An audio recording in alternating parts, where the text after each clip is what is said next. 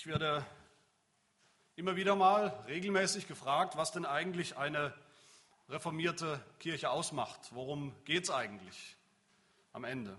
Was sind die Unterschiede? Natürlich gibt es bestimmte Lehren, die wir als reformierte Christen glauben, die uns vielleicht auch unterscheiden von bestimmten anderen Kirchen, von lutherischen Kirchen oder anderen Kirchen.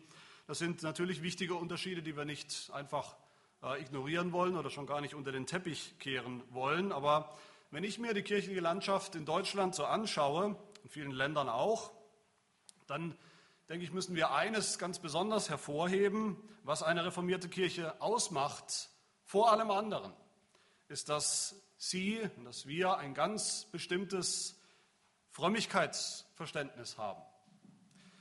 Ein bestimmtes Verständnis von dem, was Frömmigkeit, man könnte auch sagen, das christliche Leben ausmacht. Was ist Frömmigkeit überhaupt? Das ist ja heute auch ein sehr schwammiger Begriff. Da kann man alles und nichts darunter verstehen. Manchmal, manche denken, wenn sie von Frömmigkeit hören, denken sie an ein, ein Kind oder irgendeinen Gläubigen, einen frommen Menschen, der vor dem, vor dem Bett kniet und, und betet und meditiert oder was auch immer. Ich denke, viele Menschen, vielleicht die meisten, denken, wenn sie das Wort Frömmigkeit hören, eben gleich an geistliche Praktiken, geistliche Übungen, Übungen, die sie selbst tun, die sie allein tun. Ich denke, instinktiv denken wir an etwas, was wir allein tun. Frömmigkeit im stillen Kämmerlein.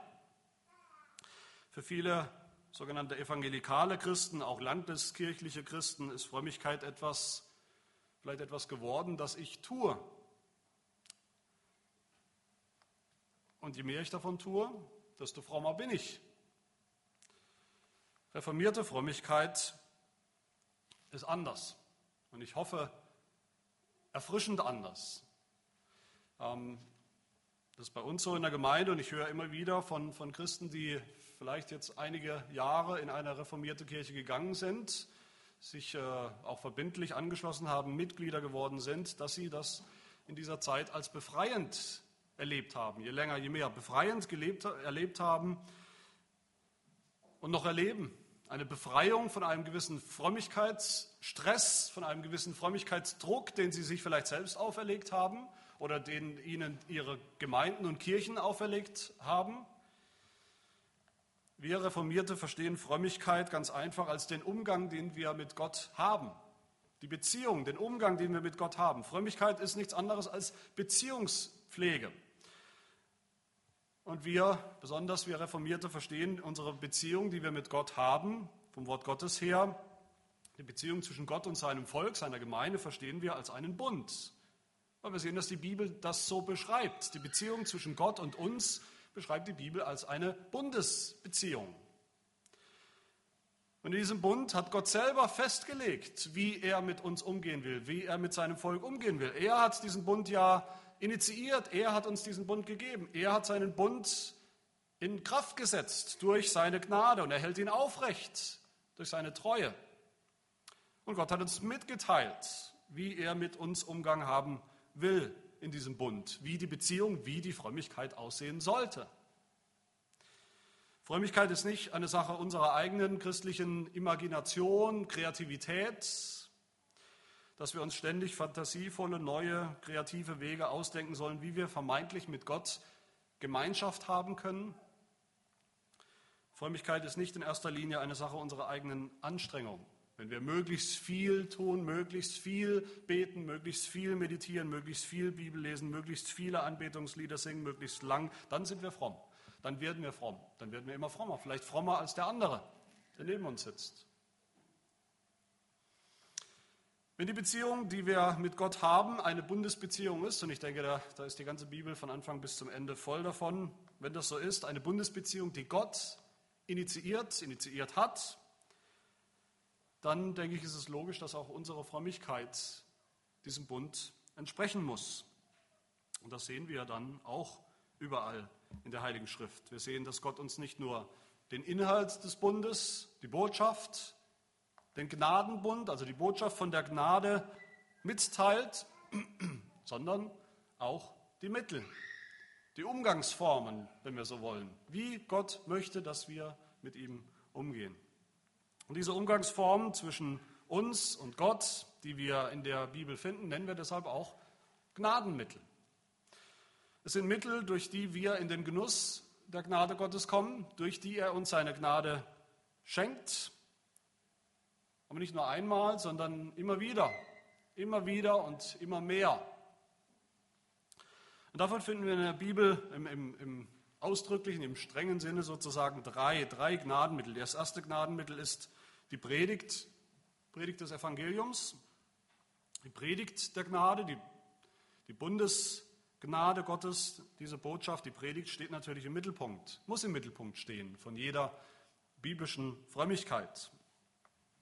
Und damit meine ich nicht so sehr die Predigt unseres Lieblingspredigers aus Kalifornien oder aus Hamburg oder wo auch immer. Natürlich ist nichts dagegen zu sagen, dass Christen Predigten hören unter der Woche, dass Christen Lieblingsprediger haben, dass sie viele Predigten hören. Das ist wunderbar, das ist eine Möglichkeit, die wir heute haben, gerade über das Internet, was man früher nicht so sehr hatte. Man war sozusagen gefangen mit dem Prediger vor Ort. Das ist heute eine große Möglichkeit, die wir haben. Aber die Predigt als Gnadenmittel meint nicht die, die Verkündigung, die Predigt von irgendjemandem, irgendwo, den wir uns ausgesucht haben, so begabt er vielleicht sein mag, sondern es meint die regelmäßige Verkündigung Woche für Woche von dem Pastor, die Predigten der Gemeinde, zu der ich gehöre, als, als verbindliches Mitglied, wo ich Woche für Woche hingehe, mindestens einmal hingehe, wo ich Woche für Woche Predigten höre, Predigten von einem Mann, der mich kennt, mehr oder weniger gut, den Gott eben an diese Stelle gestellt hat, ob es jetzt mein Lieblingsprediger ist oder nicht. Das ist die Art und Weise, wie Gott mir Gnade schenkt und stiftet und mich ernährt durch die Predigt. Im Rahmen des Gottesdienstes, des wöchentlichen Gottesdienstes. Und das zweite Gnadenmittel, das wir in der Bibel finden, davon haben wir vor kurzem gesprochen, das ist die Taufe. Die Taufe ist auch ein Mittel, wie Gott uns sagt, dass er Umgang mit uns haben möchte. Die Taufe ist ein wichtiges Zeichen, ein Bundeszeichen, das wissen wir ist wichtig für den Umgang mit Gott. Viele sagen, oder wir denken vielleicht auch, oft, oder sind versucht zumindest zu denken, was ist die Taufe? Die Taufe ist so nur irgendein Symbol, ein Zeichen. Ein Zeichen, das wir einmal bekommen. Und das auch noch vor langer Zeit, vielleicht als Baby, das ist schon, schon so lange her. Wie soll dieses Symbol, dieses Zeichen irgendwie meine Frömmigkeit bestimmen? Wie kann das sein? Was kann das bedeuten für mich überhaupt? Aber die, die Bibel und Gott denkt anders über dieses Zeichen. Die Taufe stiftet eine neue Identität für, die, für den, der sie bekommt. Die Taufe stellt uns in eine neue Beziehung mit Gott und sagt uns, wie diese Beziehung auszusehen hat. Taufe funktioniert nicht automatisch, das wissen wir. Da ist keine Zauberei, keine Magie im Spiel. Da ist nichts, was uns plötzlich gläubig macht. Das Wasser macht uns nicht gläubig. Aber die Taufe gliedert uns ein, sichtbar in den Bund und stellt uns in eine neue Beziehung zu Gott. Und das dritte Gnadenmittel, das die Bibel nennt, das ist das Mahl des Herrn, das ist das Abendmahl. Und besonders beim Abendmahl wird deutlich, wie es ein Mittel ist, durch das Gott eben Gemeinschaft mit uns pflegt, Gemeinschaft mit uns haben und vertiefen möchte. Und wenn wir das zusammennehmen, ich denke, dann kann und muss man sagen, reformierte Frömmigkeit basiert auf diesen Gnadenmitteln, auf den Mitteln, die Gott selber uns gegeben hat für den Umgang mit sich selbst. Und deshalb müsste man eigentlich sagen, fromm ist der, der sein Leben lang, je länger, je mehr, auf Gottes Verheißungen vertraut, die Gott verknüpft hat mit diesen Mitteln. Fromm ist der, der ein Leben lang glaubt und darauf vertraut, dass sein Glaube, seine Beziehung zu Gott aufrechterhalten wird durch die regelmäßige Predigt, die ich höre im Gottesdienst. Durch die Taufe, durch meine Taufe und durch jede andere Taufe, die ich miterlebe und wo ich ein Zeuge bin und die mich erinnert an das, wofür die Taufe steht. Und durch jedes Mal des Herrn, jedes Abendmahl im Gottesdienst. Und das wollen wir heute ein bisschen entfalten. Wir haben es vor kurzem äh, von einem Text in der Offenbarung außerhalb der Reihe äh, über die Taufe uns Gedanken gemacht, bei der Taufe von, von Johann. Und heute will ich von diesem Text aus, aus Offenbarung 3, über das Herrnmal einiges sagen. Manche würden sagen, manche würden einwenden, dass es in diesem Text ja überhaupt nicht um das Herrnmal geht. Offenbarung 3, Vers 20 geht es gar nicht um das Abendmahl. Und das ist richtig. Es geht nicht um das Herrnmal.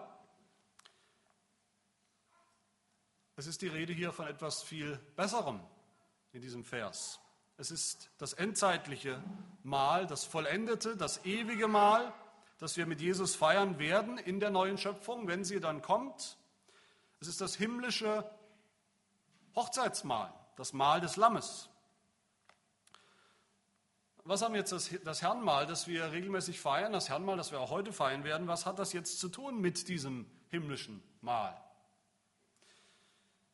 Das Verhältnis zwischen dem Herrnmahl, das wir heute auch wieder feiern, und dem Mahl, von dem hier im Text die Rede ist, das ist das Verhältnis zwischen einem Zeichen und der Wirklichkeit, der Realität. Wenn wir auf der Autobahn fahren und an der Autobahn steht ein Schild, wo drauf steht Paris 400 Kilometer, dann wissen wir alle, dass das Schild nicht Paris ist. Natürlich nicht. Paris ist noch weit weg. Aber das Schild zeigt uns, wo Paris ist. Das Schild zeigt uns, wie wir da hinkommen. Von einem Schild zum nächsten. Plötzlich steht da 350, dann 300 Kilometer und so weiter, bis irgendwann das Ortsschild steht, Paris. Jeder, der schon mal in Paris war, der verbindet vielleicht auch, je näher er kommt, mit diesen Schildern schon gewisse Erinnerungen und eine gewisse Vorfreude auf die Stadt. Und deshalb wäre es natürlich falsch zu sagen, das Schild, das da steht, wo Paris draufsteht und Paris als Stadt haben überhaupt nichts miteinander zu tun. Da könnte auch was anderes auf dem Schild draufstehen oder da könnte überhaupt kein Schild sein. Oder genauso zu sagen, das Herrnmal, das wir feiern, hier mit Brot und Wein, hier vor Ort und das Mahl mit Jesus, das wir in alle Ewigkeit feiern werden, hätte nichts miteinander zu tun. Oder dieser Text hätte nichts mit dem Herrnmahl zu tun. Das Herrnmahl, jedes Herrnmahl, jedes Abendmahl, jede Abendmahlsfeier ist ein Schild, ist ein, ein Hinweisschild auf dieses große Hochzeitsmahl des Lammes in der neuen Schöpfung, das wir feiern werden im Himmel. Das der Himmel ist eigentlich, ein Bild ist für den ganzen Himmel.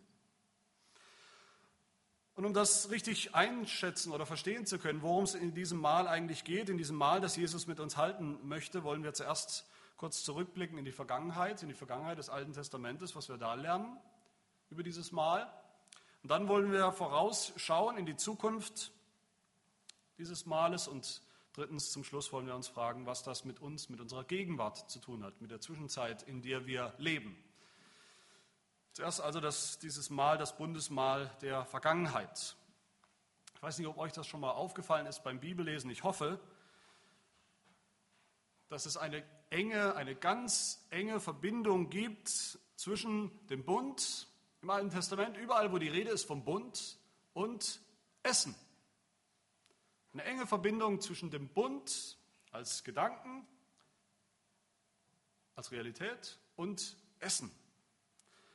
Fast überall. Ich habe es nicht im Einzelnen jeden Fall nachgeprüft. Vielleicht könnte man sogar sagen, überall. Ich sage mal fast überall, wo die Rede ist im Alten Testament vom Bund, von Bundesschlüssen, davon ist ja viel die Rede, wird auch gegessen. Werden Mahlzeiten abgehalten zwischen den Bundespartnern, zwischen den Parteien, die sich miteinander verbünden.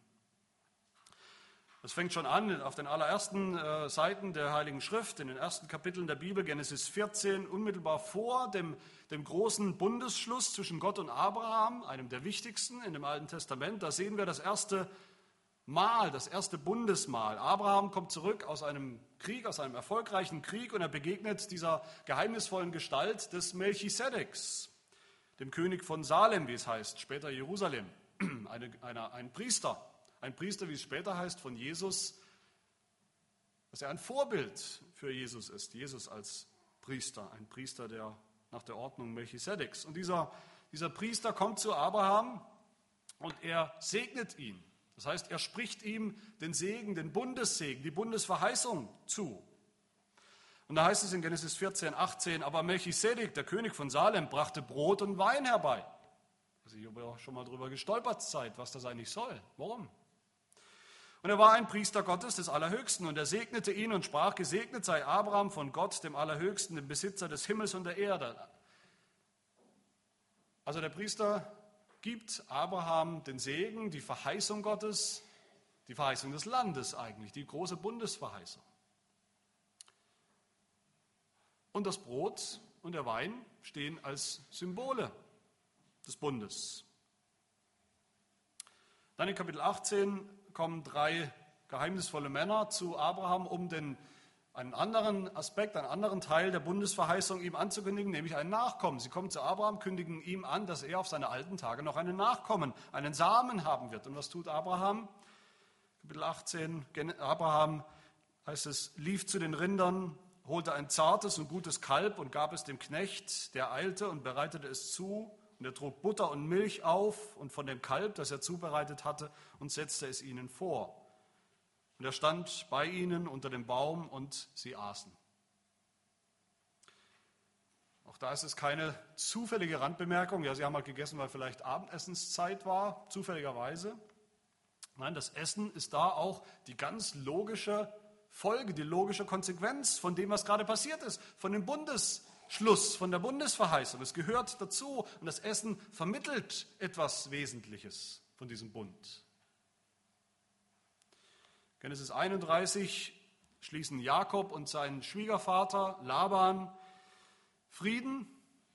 Und da heißt es, sie schließen ausdrücklich einen Bund, einen Friedensbund. Genesis 31, 44. Komm, wir wollen nun einen Bund machen, ich und du. Der soll ein Zeuge sein zwischen mir und du. Und Jakob brachte ein Opfer dar auf dem Berg und lud seine Brüder ein zu essen.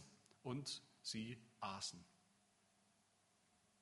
Wieder wird es nicht kommentiert, warum gerade jetzt, aber es ist selbstverständlich. Es ist selbstverständlich, dass man bei einem Bundesschluss miteinander isst. Und zwar nur die besten Speisen. Nicht das, was übrig geblieben ist, sondern die besten Speisen. Die nächste ganz wichtige Station im Alten Testament ist natürlich der, der Exodus, der Auszug des Volkes Gottes aus der Sklaverei, aus der Gefangenschaft in Ägypten. Aber bevor das Volk ausziehen kann, was sagt Gott? Was trägt Gott ihnen auf? Exodus 12. Gott sagt, redet zu der ganzen Gemeinde Israels und sprecht, am zehnten Tag dieses Monats nehme sich jeder Hausvater ein Lamm, ein Lamm für jedes Haus. Dieses Lamm aber soll makellos sein, männlich und einjährig. Und die ganze Versammlung der Gemeinde Israels soll es zur Abendzeit schächten. Und sie sollen von dem Blut nehmen und damit beide Türpfosten und die Oberschwellen der Häuser bestreichen, in denen sie essen. Und sie sollen das Fleisch in derselben Nacht essen, am Feuer gebraten, mit ungesäuertem Brot mit bitteren Kräutern sollen sie es essen. Gott ist dabei, seine große Verheißung, seine große Bundesverheißung einzulösen, sein Volk aus, der, aus dem fremden Land herauszuführen und in ihr eigenes Land. Und was sollen sie tun? Sie sollen sich hinsetzen und sollen essen. Ein Bundesmahl abhalten. Dann geht es weiter in Exodus 24. Exodus 24 ist das wichtige Kapitel, in dem uns ein anderer Bundesschluss der Bundesschluss zwischen Gott und seinem Volk Israel am Berg Sinai berichtet wird. Gott hat dem Volk gerade sein Gesetz, sein Wort gegeben, das Gesetz, das Buch des Bundes, wie es heißt, die zehn Gebote. Und Mose geht hin und schlachtet Tiere. Und er spritzt das Blut über den Altar und spritzt das Blut auch über das Volk als Zeichen der Erlösung. Und dann heißt es, Exodus 24, 9, da stiegen Mose und Aaron, Nadab und Abihu und 70 von den Ältesten Israels hinauf auf den Berg und sie sahen den Gott Israels. Und unter seinen Füßen war es wie ein Gebilde von Saphirplatten und so klar wie der Himmel selbst. Und er legte seine Hand nicht an die Auserwählten der Kinder Israels. Und sie schauten Gott und aßen und tranken. In der Gegenwart Gottes. Und ich weiß nicht, das sind nur Auszüge natürlich. Ich weiß nicht, ob euch das bewusst ist, dieses Muster, das wir immer wieder sehen im Alten Testament, dass immer wieder Tiere geschlachtet werden, als Opfer natürlich, das Blut als Zeichen der, der Vergebung, als Zeichen der Erlösung, das dann aber auch immer direkt unmittelbar danach gegessen wird. Das sehen wir in der Stiftshütte, Das sehen wir auch im Tempel. Dieses selbe Muster, es werden Tiere geopfert. Ganz klar, ohne Blut gibt es keine Vergebung der Sünden, gibt es keinen Bund, gibt es auch keinen Gnadenbund. Aber dann interessanterweise werden die Tiere ja nicht einfach komplett verbrannt, komplett vielleicht der Rest weggeworfen. Nein, es wird dann auch davon gegessen. Die Priester fangen an und viele essen zusammen in der Gegenwart Gottes. Ich denke, im Alten Testament wird ganz deutlich Anteil an Gott, Anteil am Bund mit Gott hat man oder wird sichtbar, wird greifbar, wird deutlich dadurch, dass man ist, dass man mit Gott ist. Der Bund wird deutlich an einem Mahl oder an vielen verschiedenen Mahlzeiten. Und das ist natürlich eingeflossen in die verschiedenen äh, jüdischen Hochfeste, die, die Feste des jüdischen Kalenders. Das sind allesamt Feste, wer schon mal dabei war bei jüdischen Festen, wo immer ordentlich gegessen wird, bis heute. Wir sehen aber auch im Alten Testament, das will ich zum Abschluss sagen, über diesen, diesen ersten Punkt, dass bei all den Mahlzeiten, die wir da finden, all den Mahlzeiten, äh, den Bundesmahlzeiten, Gott selber doch noch etwas anderes in Aussicht stellt, ein besonderes Mahl, ein endzeitliches Mahl. So heißt es zum Beispiel bei Jesaja 25, dass Gott am Ende in Ewigkeit noch einmal ein letztes, ein endgültiges Mahl abhalten wird. Bundesmahl auf dem Berg mit allen Auserwählten. Jesaja 25, 6.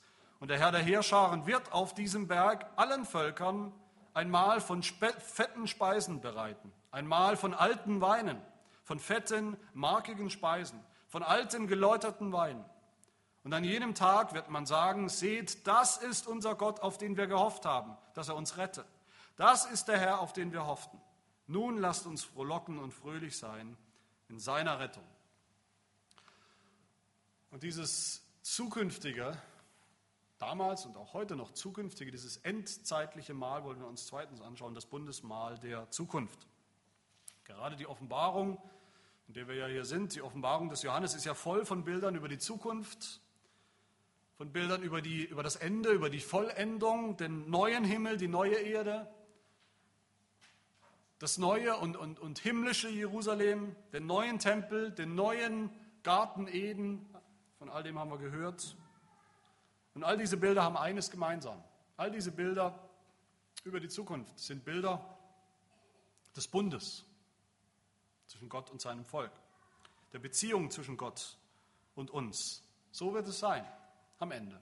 Gott wird bei uns wohnen. Das ist auch ein Beziehungsbegriff. Gott wird bei uns wohnen, wird in unserer Mitte wohnen, in der heiligen Stadt, im heiligen Jerusalem, im, im neuen Garten in Eden wird er unter uns wandeln. So wird es sein, Offenbarung 21, dass Gott aus dem Himmel herabsteigt, dass die Stadt, die Versammlung, das Volk Gottes herabsteigt, um Gemeinschaft zu haben mit Gott. Das ist das Ziel, das Ziel des Bundes, die Vollendung des Bundes. Der Himmel ist die Wirklichkeit des Bundes. Aber diese Wirklichkeit, auf die alles zuläuft, alles zusteuert, wird beschrieben in der Offenbarung auch als Mahl, als eine Mahlzeit,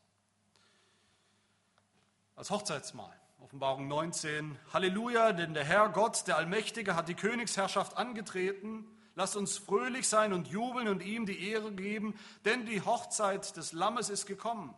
Und seine Frau hat sich bereit gemacht. Und es wurde ihr gegeben, sich in feine Leinwand zu kleiden, rein und glänzend. Denn die feine Leinwand ist die Gerechtigkeit der Heiligen.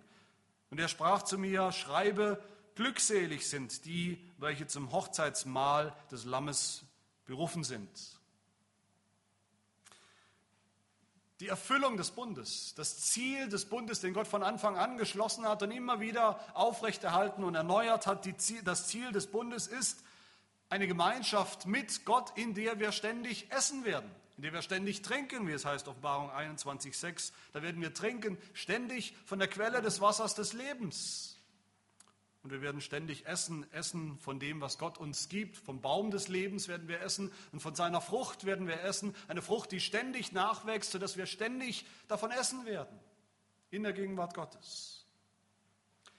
All das, worauf die ganzen vielen, wahrscheinlich hunderte von Mahlzeiten im Alten Testament, die Mahlzeiten des Bundes hingedeutet haben, wovon sie natürlich nur schwache Abbilder, nur schwache Schatten waren. Und doch waren sie echt, doch waren sie echte Erfahrungen. All das wird dann Realität sein, wird dann Wirklichkeit sein, wird dann erfüllt sein, wenn wir mit Gott zu Tisch sitzen und das genießen, was er uns schenkt an fetten, reichen Speisen. Das ist der Inbegriff des Bundes. Darum geht es am Ende. Das ist der Inbegriff des Heils.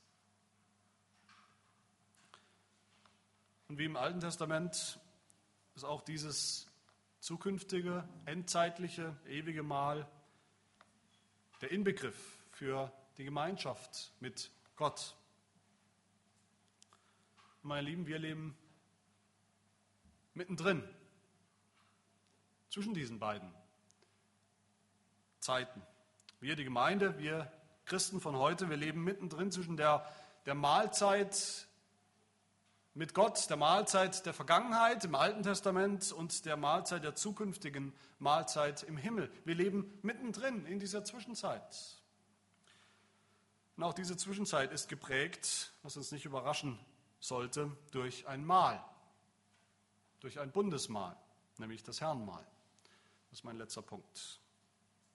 Das ist das Bundesmahl der Gegenwart, das Abendmahl oder das Herrenmahl. Wir leben in der Zwischenzeit zwischen dem Anfang der Erlösung, die schon gekommen ist, dem Himmelreich, das schon nah herbeigekommen ist in Jesus Christus, und der endgültigen Erlösung, die, die noch nicht da ist, die noch aussteht, der Vollendung des Reiches, die noch aussteht. Wir leben zwischen dem, was wir schon haben in Christus und was wir noch nicht haben. Und natürlich ist diese Zeit, die wir erleben, ist eine, eine Zeit, die geprägt ist von Spannungen. Das wissen wir alle. Das erleben wir alle, Tag für Tag an unserem eigenen Leib. Diese Spannung in der Zwischenzeit zu leben. Wir haben schon Glauben, wenn wir es dann haben, an Jesus Christus, an das Evangelium. Und doch sehen wir noch nicht das Alt mit eigenen Augen dass all das Wirklichkeit und Realität ist. Jesus ist schon gekommen. Jesus hat alle Verheißungen Gottes, alle Bundesverheißungen Gottes schon erfüllt. In ihm sind sie schon Ja und Amen. Und doch sehen wir diese, die Erfüllung all dieser Verheißungen eigentlich noch aus der Ferne. Wie Abraham. Wir grüßen die Stadt aus der Ferne, die kommende Stadt, weil wir wissen, hier haben wir keine bleibende Stadt. Hier gibt es eigentlich nicht die, Verheiß, äh, die, die Realität des verheißenen Landes. Nicht hier. Wir haben schon das Heil, wir haben schon die Erlösung und doch sind wir erlöst auf Hoffnung hin, sagt Paulus.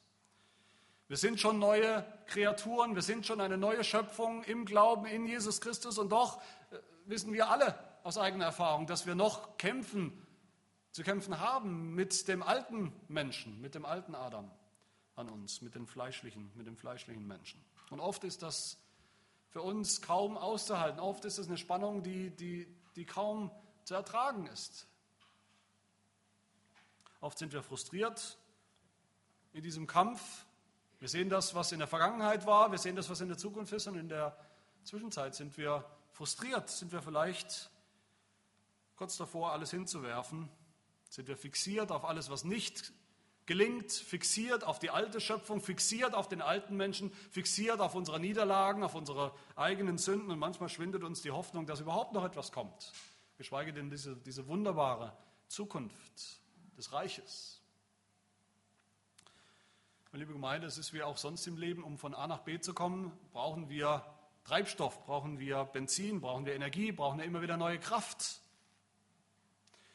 So ist es auch im geistlichen Leben. Wir sind noch keine Engel, wir sind noch schwach in dieser Zeit. Wir sind noch nicht vollendet, noch lange nicht. Wir brauchen noch Hilfsmittel, wir brauchen noch Gnadenmittel, durch die Gott uns beim Glauben erhält, Tag für Tag, durch die Gott uns ernährt, der Nährboden sind für unseren Glauben. Eines dieser Gnadenmittel, wie gesagt, ist das Herrnmahl, das Abendmahl. Es gibt viele Diskussionen darüber, was dieses Herrenmal überhaupt bedeuten soll. Christen unterschiedlicher Couleur haben sich immer schon gestritten über die wahre Bedeutung des Herrenmahls und Streit unter Christen ist natürlich nie schön, aber gewissermaßen ist das auch gut, dass man sich noch streitet. Solange man sich noch streitet über die Bedeutung des Herrenmahls, zeigt das zumindest, dass es uns noch wichtig ist. Wenn man aufhört, sich darüber den Kopf zu zerbrechen, dann ist es auch nicht mehr wichtig. Leider sehen wir das auch. Es gibt Missverständnisse natürlich, was das Herrenmal angeht, auf, auf beiden Seiten, Extremen sozusagen. Da gibt es die, die sagen, das Herrenmal, das Abendmahl, das Herrenmal, die Eucharistie, das ist ein echtes Opfer. Da wird ein Opfer gebracht, ein Opfer erneuert. Jesus ist darin, auf dem Tisch, sichtbar, greifbar. Und wir trinken sein Blut, wir essen sein Fleisch. Und weil wir das tun, rettet uns das. Das ist unser Heil, das ist unsere Erlösung. Das ist natürlich das katholische Missverständnis. Es ist ein Missverständnis, das am Ende so schlimm ist, dass es unser Heidelberger Katechismus mit Recht, mit vollem Recht als eine verfluchte Abgötterei bezeichnet, ein Aberglaube, eine Zauberei, weil es am Ende ein anderes Evangelium ist oder kein Evangelium. Aber auf der anderen Seite ist auch nicht besser. Das sind die vielen Christen, die vielen Kirchen, für die das Abendmahl, das Herrnmahl nicht mehr viel oder gar nicht mehr ist als ein bloßes, eine bloße Gedächtnisübung. Eine Gedächtnisübung. Eine intellektuelle Leistung fast schon. Man setzt sich hin, man vertieft sich in irgendwelche Gedanken für eine Viertelstunde oder so, denkt man nach, erinnert sich, meditiert und das soll es gewesen sein. Für den einen ist das Herrenmal schon Paris, ist das Straßenschild schon die Realität.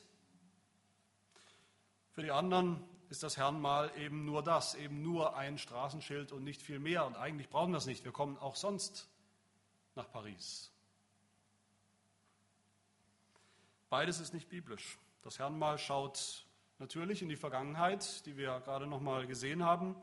Jesus sagt ja beim, bei der Einsetzung des Abendmahls, was sagt er? Tut dies zu meinem Gedächtnis. Erinnert euch. Das Herrnmal blickt zurück. Es blickt zurück auf die Geschichte all der Bundesmahlzeiten, die wir finden in der Heilsgeschichte Gottes im Alten Testament. Paulus sagt, Apostel Paulus sagt, dass diese alttestamentlichen Gläubigen immer schon dieselbe geistliche Speise gegessen haben, denselben geistlichen Trunk getrunken haben, wie wir heute im Herrnmahl. Es schaut zurück auf das Vergießen von Blut zur Erlösung. Schaut zurück auf die Gemeinschaft, das Essen, das Mahl. Das Herrnmahl schaut natürlich vor allem zurück, 2000 Jahre zurück, auf das, was Jesus Christus am Kreuz getan hat, wo er sein Blut vergossen hat, wo sein Leib getötet wurde als Opfer, als notwendiges Opfer für unsere Sünden. Und natürlich schaut das Herrnmal auch nach vorne in die Zukunft. Es ist auf die Zukunft ausgerichtet. Jedes Abendmahl ist, das Abendmahl, das Jesus Christus eingesetzt hat, ist auf die Zukunft ausgerichtet, auf die Zeit, die kommt, auf die neue Schöpfung.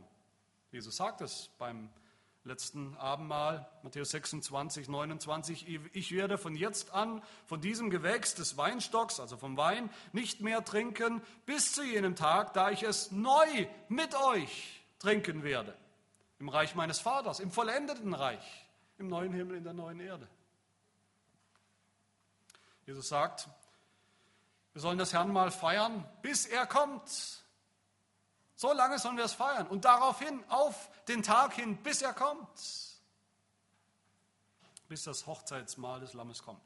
Aber worauf es mir ankommt heute, ist, dass wir vor allem kapieren, das Herrnmal ist, hat mit dem Blick zurück, das Herrnmal blickt nach vorne, aber vor allem ist das Herrenmahl, das Herrenmahl ein Mahl, eine Mahlzeit für die Gegenwart für uns im Hier und heute, in der Zwischenzeit, in der wir leben, in der Zwischenzeit, in der wir kämpfen, in der wir schwach sind, in der wir viele Anfechtungen und viele Versuchungen haben. Das Herrnmal ist viel, viel mehr als nur ein Schild, das uns hinweist auf oder nach Paris.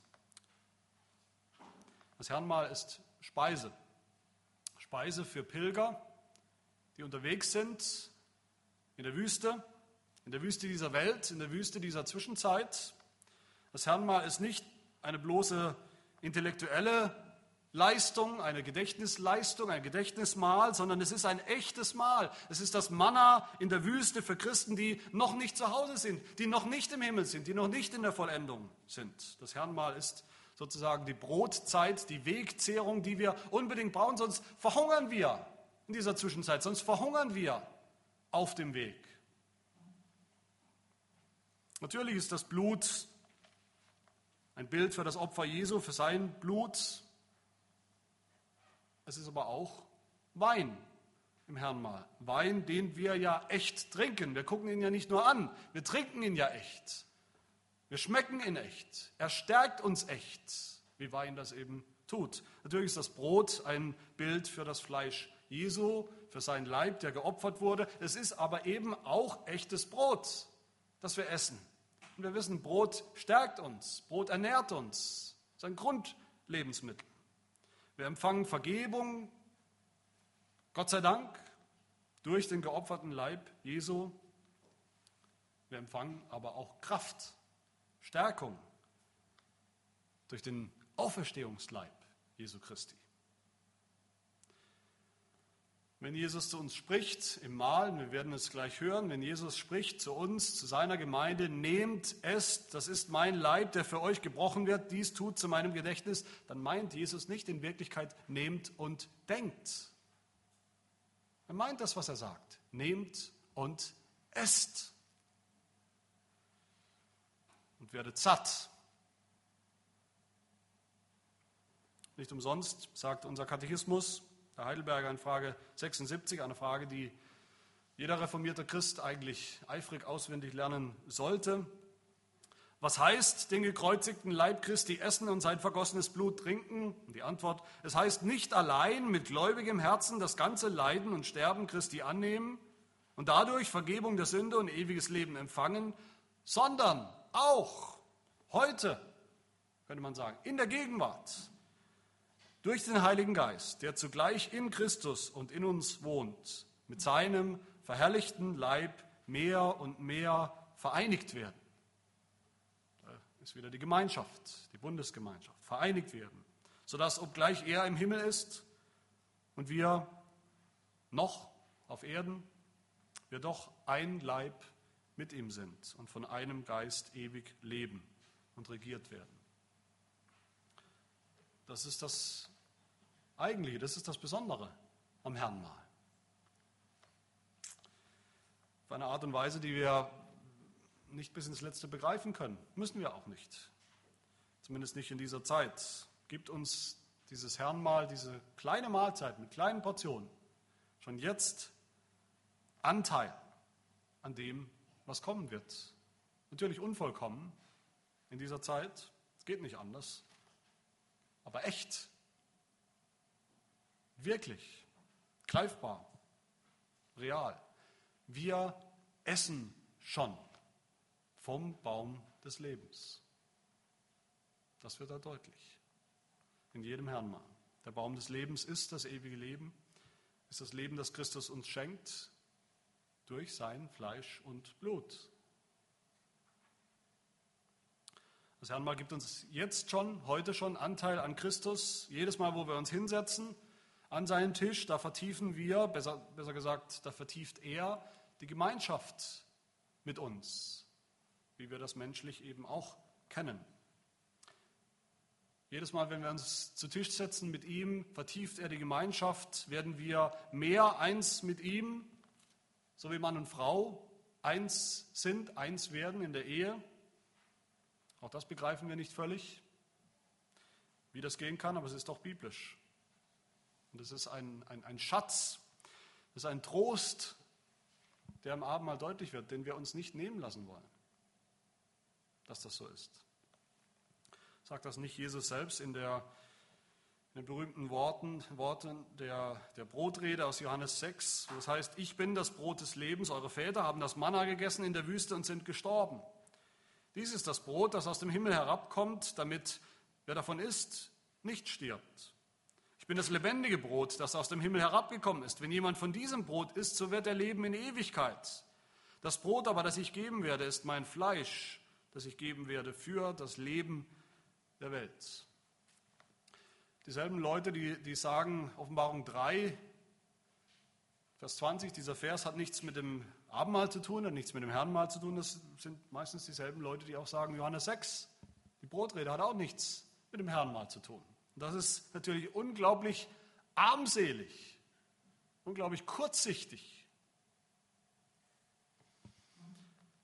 Natürlich redet Jesus in Johannes 6 nicht vom Herrenmahl, vom Abendmahl an sich. Er setzt da nicht das Abendmahl ein. Er redet von seinem Leib. Er spricht davon, dass wir eins mit ihm werden müssen. So sehr eins mit ihm werden müssen, dass wir ihn essen, dass wir ihn zu uns nehmen. Er spricht von einer unbegreiflichen, unbegreiflich tiefen und intimen Gemeinschaft, die wir mit ihm haben dürfen und haben sollen zwischen dem Bräutigam und der Braut, der Gemeinde und ihrem Herrn. Aber der Punkt ist ja gerade, dass wir das schon heute erleben können, erleben dürfen im Glauben. Diese intime Gemeinschaft mit Christus. In jedem Abendmahl, in jedem Herrnmahl wird sie sichtbar, wird sie greifbar, wird sie schmeckbar, spürbar. Und genauso ist es hier in der Offenbarung natürlich auch. Natürlich geht es nicht um das Herrnmal an sich in diesem Text. Es geht um die Wirklichkeit, es geht die Realität, um die Realität dessen, wofür jedes Abendmahl steht. Das himmlische Mahl. Aber der Punkt ist auch hier, dass das Herrnmal, das Abendmahl eben deshalb nicht ein hohles, leeres Symbol oder Zeichen ist, sondern dass es uns schon heute Anteil gibt an diesem Hochzeitsmahl schon einen Vorgeschmack gibt, dass es für uns schon ein Brocken ist vom, vom Tisch des Mahles des Lammes. Ein Bissen, der uns am Leben erhält, beim Glauben erhält, bis es soweit ist. Das sehen wir natürlich hier an der Wortwahl im Text, an der Rede von der Tür, der Tür, die Jesus an die Jesus klopft, um Eintritt zu bekommen, um Eingang zu bekommen in unserer Mitte, um Gemeinschaft mit uns haben zu können, mit uns zu, zu pflegen. Wir sehen das an der Rede von der Stimme. Die Stimme, auf die wir hören sollen, das ist die Stimme des Hirten. Die Stimme des Hirten, auf die seine Schafe hören. Sein Bundesvolk hört diese Stimme in ihrer Mitte. Johannes 10, Wer aber durch die Tür hineingeht, ist der Hirte der Schafe. Diesem öffnet der Türhüter und die Schafe hören auf seine Stimme und er ruft seine eigenen Schafe beim Namen und führt sie heraus. Und wenn er seine Schafe herausgelassen hat, geht er vor ihnen her und die Schafe folgen ihm nach, denn sie kennen seine Stimme. Jesus sagt von sich selbst, ich bin die Tür. Wenn jemand durch mich hineingeht, wird er gerettet werden und wird ein- und ausgehen und Weide finden. Was ist Weide finden? Weide finden heißt Nahrung finden für unser ganzes Leben, für unser ganzes geistliches Leben, für den geistlichen Menschen. Ein Mahl zu essen. Ich mit ihm und er mit mir, das ist die Sprache des Bundes, die wir hier hören. Offenbarung 3, Vers 20. Ich hoffe, ihr habt mich richtig verstanden. Ich will nicht falsch verstanden werden. Das Letzte, was ich möchte, ist diesen Vergangenheitsaspekt des Abendmahls kleinreden, niedrig reden. Das Opfer Jesu vor 2000 Jahren am Kreuz. Wer wollte das kleinreden? Das dürfen wir nicht. Das ist das Fundament. Das ist die absolut notwendige Grundlage. Das ist das Evangelium. Das Letzte, was ich möchte, ist auch die Zukunft dieses Mahles klein zu reden. Das, das was noch kommt das wird wunderbar. Das wird alles in den Schatten stellen, was wir kennen an Mahlzeiten. Auch das Herrnmahl wird es in den Schatten stellen. Was ich möchte, ist die gegenwärtige Bedeutung. Die Bedeutung des Abendmahls, des Herrnmahls für heute, für uns, für euch, die wir wahrscheinlich eher dahin tendieren, immer wieder dahin tendieren, viel zu wenig von diesem Mahl zu erwarten. Viel zu wenig Hoffnung damit zu verbinden. Viel zu wenig Raum haben in unserer Frömmigkeit für die Taufe und die Predigt und das Mahl des Herrn. Dabei sollten diese Dinge im Mittelpunkt stehen. Von jeder wahren, biblischen, deshalb auch reformierten Frömmigkeit. Lasst uns die Stimme Jesu hören, gleich im Herrnmahl. Lasst sie uns jedes Mal hören. Lasst uns darauf hören, wie er anklopft um zu kommen, um Gemeinschaft zu haben, Bundesgemeinschaft, die Bundesgemeinschaft zu vertiefen mit uns. Lasst uns die Türe öffnen, die Tür der Gemeinschaft mit ihm, wie wir einander auch immer wieder die Tür öffnen, die Türen zu unserem Haus, um Gäste einzulassen, um Gemeinschaft miteinander zu pflegen, dann denke ich, werden wir erfahren. Dann bin ich überzeugt, das Wort Gottes verspricht es uns, werden wir erfahren, was das bedeutet, wenn Gott zu uns hineingeht und das Mahl mit uns essen wird, das Bundesmahl, das Mahl der innigsten Gemeinschaft. Das erfahren wir nicht immer psychologisch oder emotional, aber es ist doch eine reale Erfahrung, eine Verheißung Gottes, die wir ernst nehmen wollen. Vielleicht als Vorschlag an uns alle, als Gemeinde, meine Lieben, gerade wir als Reformierte, als Geschwister, als Gemeinde sollten oft gemeinsam essen, wie wir es ja heute Mittag auch tun werden. Wir sollten das wieder einüben. Das ist eine Kunst, eine Tradition, die immer mehr verloren geht. Wir sollten das tun, um, um, Gemeinschaft zu erleben, Gemeinschaft zu pflegen, um bei uns selbst immer wieder neu das zu, in, in, Erinnerung zu rufen und den, den, Eindruck zu erwecken, auch bei unseren Kindern den Eindruck zu erwecken, dass bei, bei, bei Mahlzeiten mit Freunden und Geschwistern und Familie, dass da echte Gemeinschaft gepflegt wird und, und vertieft wird, dass da wichtige Dinge passieren. Dinge, die man gar nicht im Einzelnen erklären kann. Wer immer nur Fastfood isst, in Restaurants oder auch zu Hause, jeder ist für sich und jeder schnell, schnell. Wenn wir das immer weiter praktizieren, verlieren wir irgendwann das Verständnis für diese Ebene des Herrnmahls, das Essen als Zeichen der Gemeinschaft. Nicht nur als Zeichen, als erlebte Gemeinschaft. Nur so können wir wahre biblische Frömmigkeit wiederentdecken. Eine Frömmigkeit, die auf diesen Mitteln beruht, die Gott uns gegeben hat, an die Hand gegeben hat, den Gnadenmitteln und die er selber verbunden hat mit wunderbaren Versprechen, mit wunderbaren Verheißungen, mit der Verheißung des Bundes. Amen. Wir wollen beten.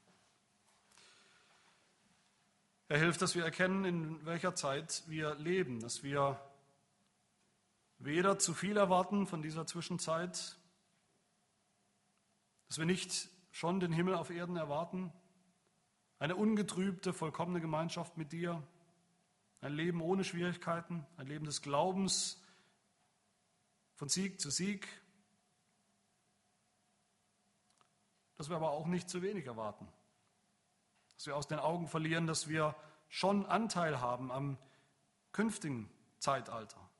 Schon Anteil bekommen am Mahl des Lammes. Schon Anteil haben am Leib des auferstandenen Christus. Schon jetzt Gemeinschaft haben mit ihm, der im Himmel ist.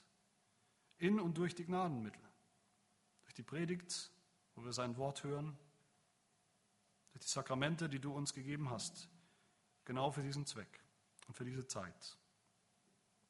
Also hilf, dass wir mit der richtigen Haltung, mit großen Erwartungen an deinen Tisch kommen, ja, dass wir glauben, dass du uns dort begegnest, in unserer Mitte bist, dass wir dort echte Gemeinschaft mit dir haben, Bundesgemeinschaft und so gestärkt werden fürs ewige Leben. Amen.